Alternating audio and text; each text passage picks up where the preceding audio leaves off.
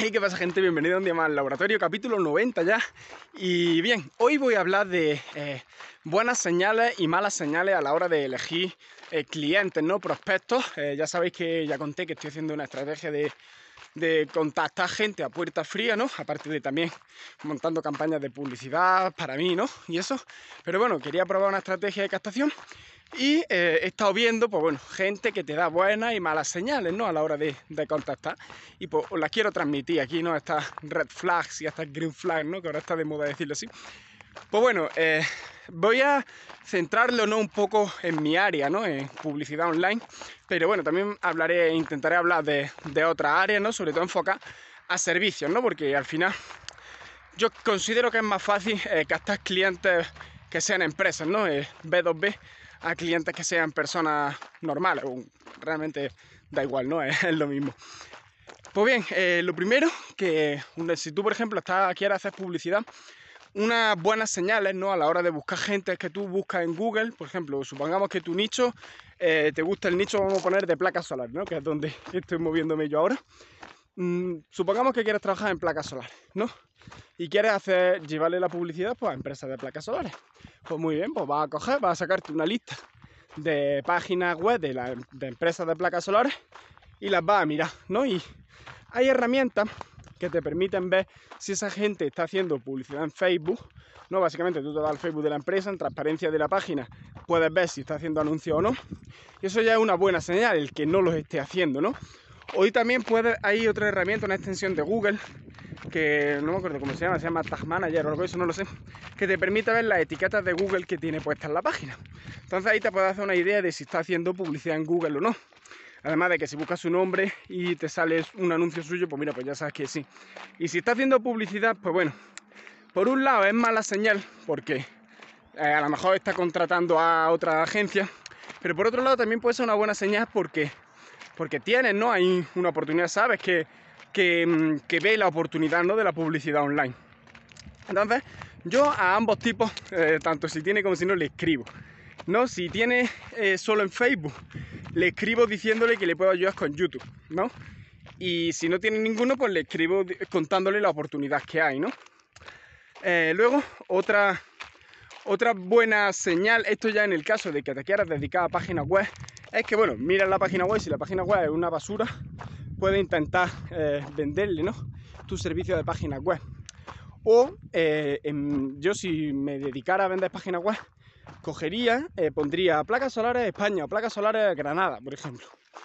Y en Google te sale una pestañita de más empresas, ¿no? En plan, te salen unas cuantas empresas, así con el mapa y debajo las empresas, pues le das más y ahí te sale una lista de todas las empresas de Granada o de donde busques que se dedican a las placas solares. Entonces, ahí es muy curioso porque muchas veces te pone eh, cómo llegar, no te sale el botón de cómo llegar y tal y te pone también mm, al lado un botón de sitio web, ¿no? De, ir al sitio web.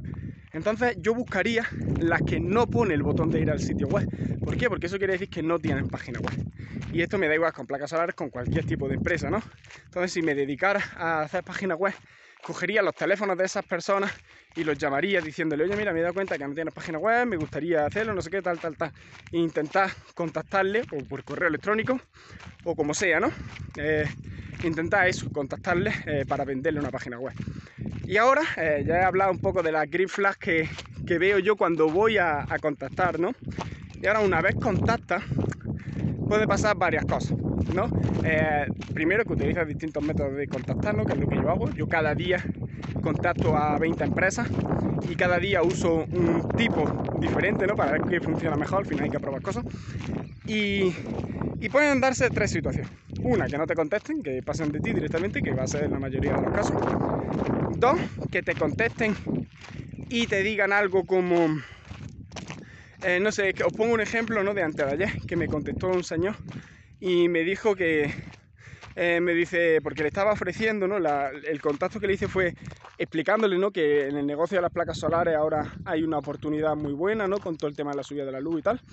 Y que estoy haciendo un regalo, ¿no? Que le quería regalar una estrategia personalizada, ¿no? De publicidad para, su negocio.